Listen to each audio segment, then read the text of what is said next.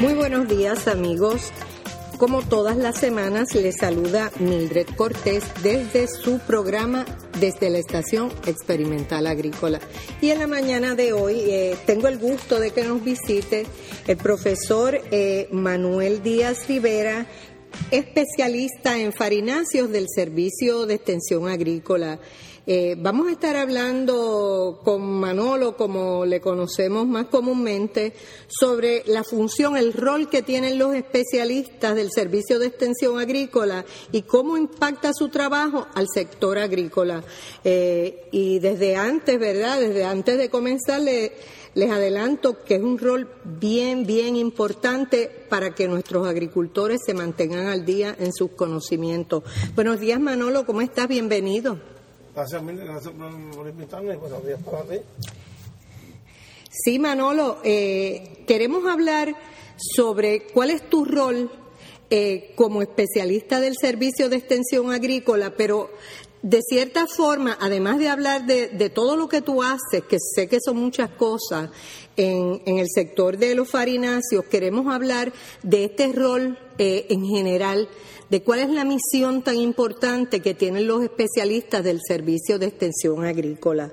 Háblanos un poco, para empezar, ¿qué tú haces como especialista de, del Servicio de Extensión Agrícola? Bueno, mira, el principal de nosotros es como, como si fuéramos un cuerpo asesor, ¿verdad? En este caso, de nosotros, de mío, trabajamos más con los agentes agrícolas, mi función principal es asesorarlos a ellos, eh, ya sea de manera directa los diferentes cultivos que yo trabajo, o sea, que son los farináceos, y hablando de esos otros farináceos, pues ahí incluimos a plátano, guineo, y las raíces tuercos como batata, yuca, ñame, apio, yautí, etcétera. Entonces nosotros asesoramos en esa área como especialistas, además de también ser del cuerpo asesor del, decano, ¿verdad? En materia, básicamente lo que nosotros llamamos materia técnica, que es en los, mismos farináceos. Ok, pero entonces cuando hablamos de este cuerpo asesor, no eres tú nada más. En cada área, ¿verdad? Hay un especialista que pertenece a este cuerpo asesor. ¿Cuántos asesores tiene este, este cuerpo eh, para asesorar a los, a los administradores del Colegio de Ciencias Agrícolas y en qué áreas hay especialistas? Nosotros tenemos especialistas, no te puedo decir esto tal ahora porque obviamente ha habido cambios, pero nosotros trabajamos en la área agrícola, en toda la área agrícola, en el área pecuaria, tenemos en el área de publicaciones, de comunicaciones, como, como la compañera manda, vamos a decir, este, y ese, ese, somos, somos varios y entre todos pues, componemos ese cuerpo asesor para asesorarlo en la materia que él nos solicite y él busca por la especialidad de cada persona. También ustedes eh, se encargan de mantener al día los conocimientos de los agentes Claro, agrícolas, ¿verdad? Eso es que tenemos, que tenemos también hacer publicaciones con respecto a la materia que trabajamos. Muy bien, y podemos decir así por encima que hay especialistas en frutales, Cierto. hay especialistas en hortalizas, en eh, ganado de carne de leche, ganado de carne de carne, animales pequeños. ¿cierto? Así que nosotros, ¿verdad? Dentro del colegio de... Bueno, a mí me estaba mencionando especialistas en el área agrícola. Muy bien, porque el servicio de extensión agrícola, ¿verdad? Tiene cuatro, cuatro vertientes que La parte atiende. de, de 4H, la parte de comunidad y la parte de la familia, Además de la agrícola. además de la agrícola. O sea, que todas estas personas se encargan... La, la- la- la familia pues se encarga de la, la- nosotros llamamos la economista del hogar. Y, y se encargan de estar en contacto con la comunidad, pero también de mantener informados a los administradores de qué es lo que está pasando en su sector. Por eso es que te- tenemos que hacer informes mensuales sobre lo que hacemos, para mantener al día a la administración sobre lo que estamos lo que estamos haciendo y lo que producimos. Y ustedes trabajan, ¿verdad?, en, en equipo, sobre todo con la Estación Experimental Agrícola, porque pertenezco a la Estación Experimental y tengo conocimiento que a nosotros mismos se nos solicita que nuestros proyectos de investigación integremos a personal, a los especialistas, ¿verdad?, que corresponda del Servicio de Extensión Agrícola para lograr mayor efectividad en nuestro trabajo. No, solo trabajamos en coordinación también con la, con la estación experimental, sino también con las otras agencias, como el Departamento de Agricultura, que si nos pide asesoría se la brindamos y cooperamos con ellos, con el RCS, el servicio de, lo que se conoce como el Servicio de Conservación de Recursos Naturales, ¿verdad? Básicamente con agencias agrícolas, de interés agrícola, le brindamos peritaje también.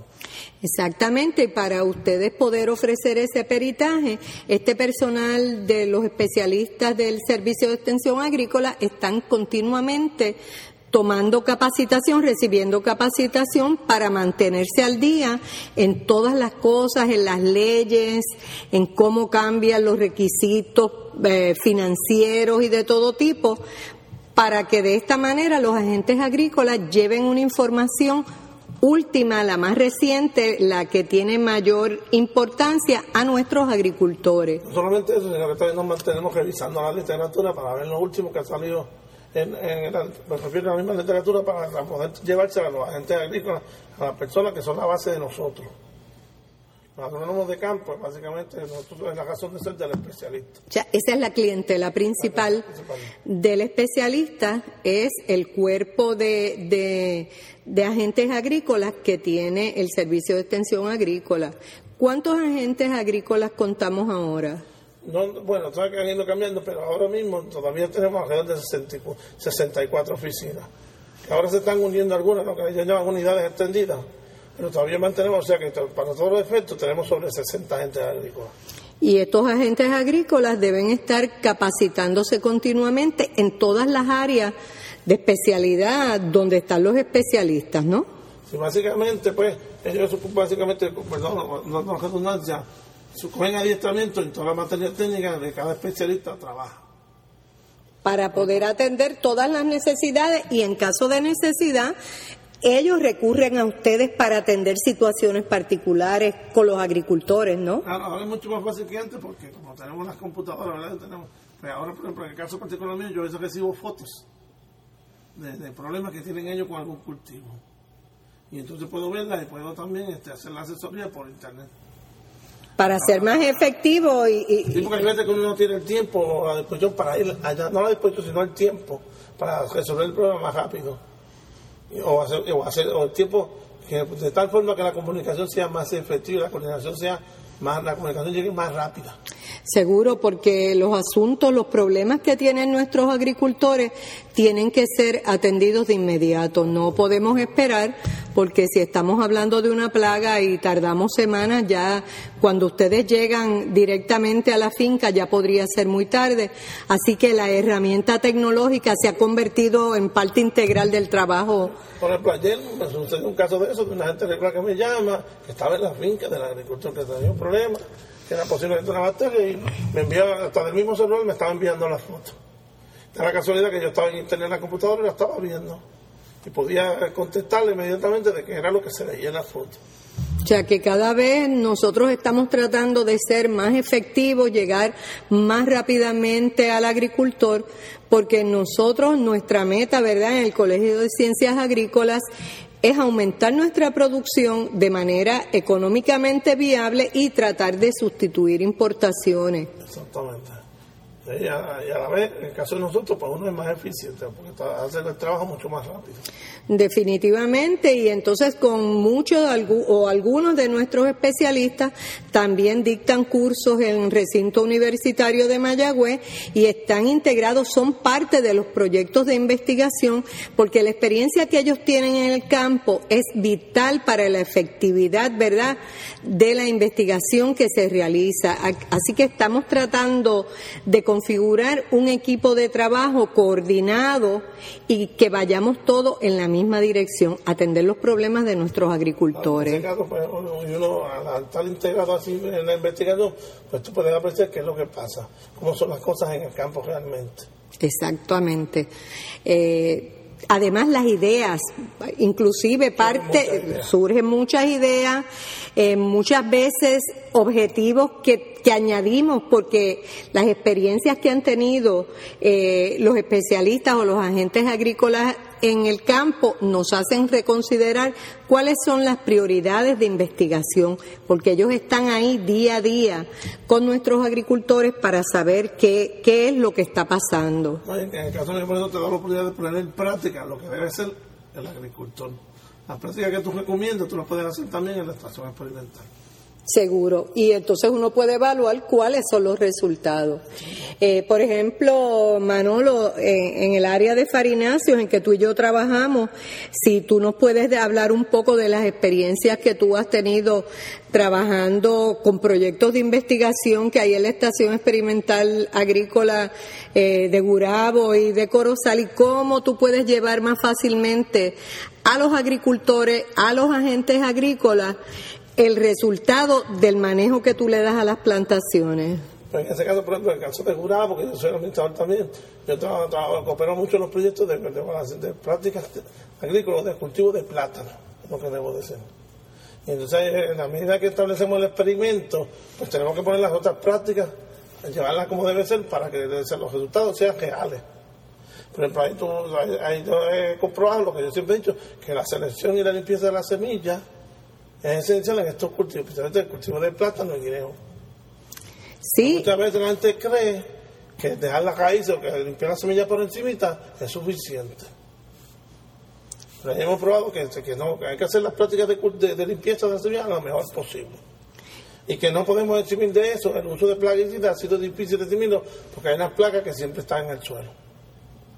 No importa cuántas veces hayamos usado ese suelo para un mismo cultivo, siempre hay algunas plagas. En la medida que lo use más de una vez, más, con frecuencia, más, más aumenta la incidencia de plagas en el suelo. Digo, tú tienes tu organismo beneficioso, pero también tienes los que son, los que dañan las raíces del plátano y del guineo, especialmente los nematos, van aumentando la población. Seguro. Y yo pensando, ¿verdad?, en lo que tú has hecho en otras ocasiones y lo hemos hecho dentro de la empresa de Farinacio, y es que después que lleva un tiempo esta plantación y tú has probado varias varios sistemas de manejo de la producción, tú haces un taller allí con todos los agentes agrícolas se hace a nivel de una charla y se lleva al campo para que ellos vean que las recomendaciones que hace el especialista son evaluaciones que él ha probado en el campo. Y eso yo creo que es bien importante, primero porque ellos lo pueden ver y porque ellos saben que lo que ellos están posteriormente, quiero decir los agentes agrícolas, recomendando a los agricultores, ellos los están viendo en el campo el resultado de este manejo. Claro, por eso en la estación experimental de Gurao yo, yo tengo una facilidad porque estoy ahí como administrador de, de, mantener algunos farinazos en cultivo en estación en pequeña escala, ¿verdad? Pues no, no hay los recursos para no tener cuerdas amplias, pero tenemos la facilidad de tener algunos cultivos como yautía, llame, que en este caso raíz de tuberco, adicional a los plátanos y los guineos. Y entonces vemos el comportamiento de esos cultivos en el campo y podemos hacer las recomendaciones pertinentes. Claro, y antes de verlo ellos los estás viendo tú, claro. que te das cuenta que hay, si hay que hacer unos ajustes en alguna parte del manejo del cultivo, tú lo puedes hacer y probarlo y saber que lo que estás recomendando lo estás recomendando porque lo has probado, no te es porque lo leíste en un libro, lo pruebas tú mismo en el campo. Claro. Y por eso, eh, que podemos, basado en eso, podemos mejorar los conjuntos tecnológicos es una herramienta de la estación experimental, es una herramienta importante para la gente agrícola. Exactamente, porque eh, como tú bien dices, los conjuntos tecnológicos son una de las herramientas que pueden que está a la disposición de los agentes agrícolas y también está a la disposición de los agricultores. En la oficina de publicaciones de la Estación Experimental Agrícola en San Juan, los agricultores pueden llegar allí y enterarse de cuáles son los conjuntos tecnológicos que están disponibles y utilizarlos de guía para establecer su siembra, claro, con el apoyo de la gente agrícola, que siempre está disponible para asesorar a los agricultores. Es importante que ahora que los agricultores hagan las prácticas en estos cultivos. En el caso del plátano y guineo, tú sabes que es un cultivo protegido. No tenemos competencia en plátano y guineo con el cultivo de fruta fresca. Pero últimamente los farinazos los raíces de tubérculos, ya los precios que se están importando son bien competitivos para Puerto Rico. Sí. Y el agricultor si hace sus prácticas, y produce estos cultivos, pues lo va a vender bien y ya, ya porque las, las importaciones están llegando mucho más caras que lo que llegaban antes. Exactamente, y nosotros continuamente estamos haciendo eh, trabajos de investigación para lograr mayor eficiencia en la producción y de hecho ahora mismo tenemos un proyecto de donde yo como investigadora eh, escribo la propuesta, pero tengo al especialista conmigo en ella y estamos tratando de, de, de, ver cuál es la producción óptima. Por ejemplo, en el caso que, nos ocupa en este momento, en ese proyecto, es de ñames y plátano. Y cuando salga eh, estos presupuestos para los agricultores nosotros vamos a estar, los vamos a ver validado, vamos a ver trabajado en equipo para estar lo más cercano posible de lo que va a ser en el campo. O sea, no, no nos vamos a sentar en un escritorio a, a, a buscar precios y hacer unos estimados. Vamos a ir al campo y con el especialista que tiene la experiencia, él sabe lo que es real, lo que, lo que puede ser y lo que no puede ser en el campo para que el agricultor se beneficie de tener unos datos lo más cercanos a la realidad posible.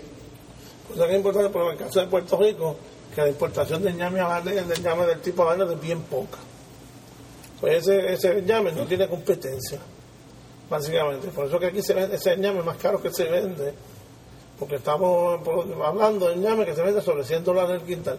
Por lo tanto, ese, ese puede dejar más dinero que ñame del tipo alata, que es que se importa a Puerto Rico como el diamante.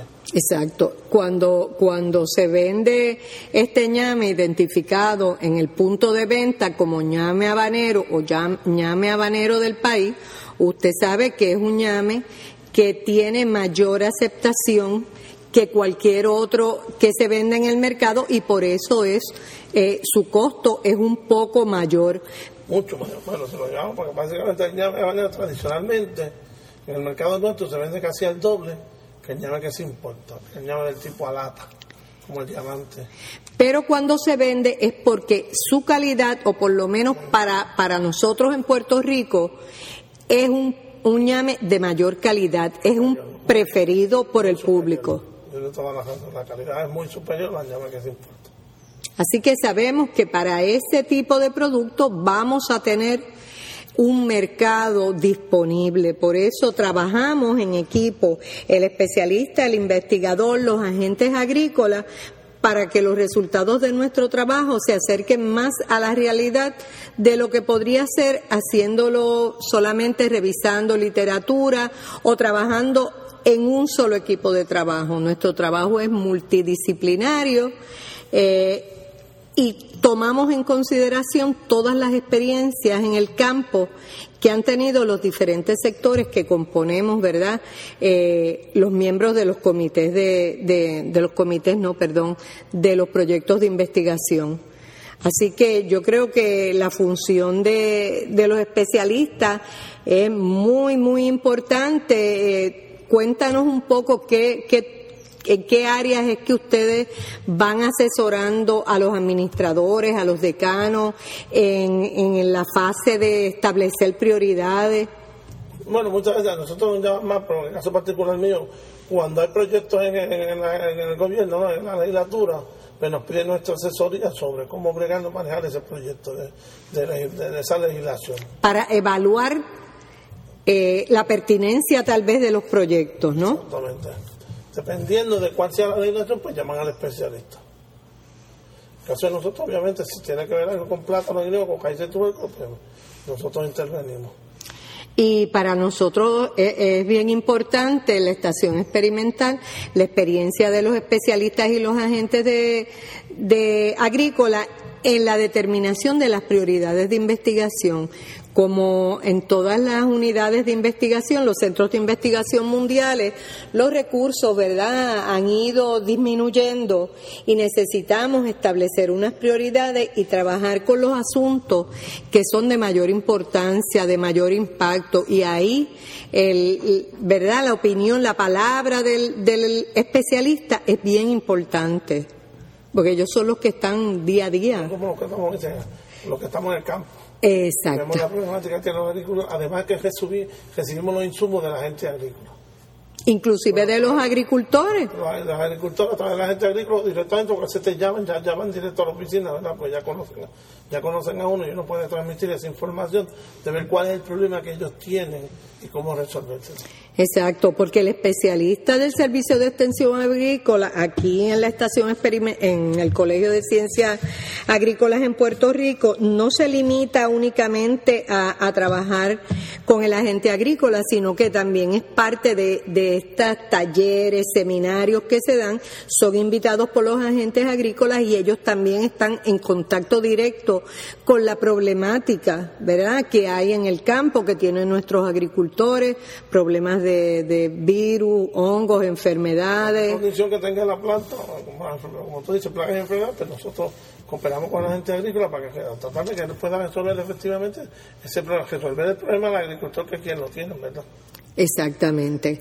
Así que yo creo que los especialistas nuestros están bien cercanos a la realidad eh, del sector agrícola y yo creo que este rol de ellos es bien importante, sobre todo cuando trabajan bien de cerca con los agentes agrícolas y también con los investigadores. Eh, en la Estación Experimental Agrícola y de eso puedo dar fe yo, ¿verdad?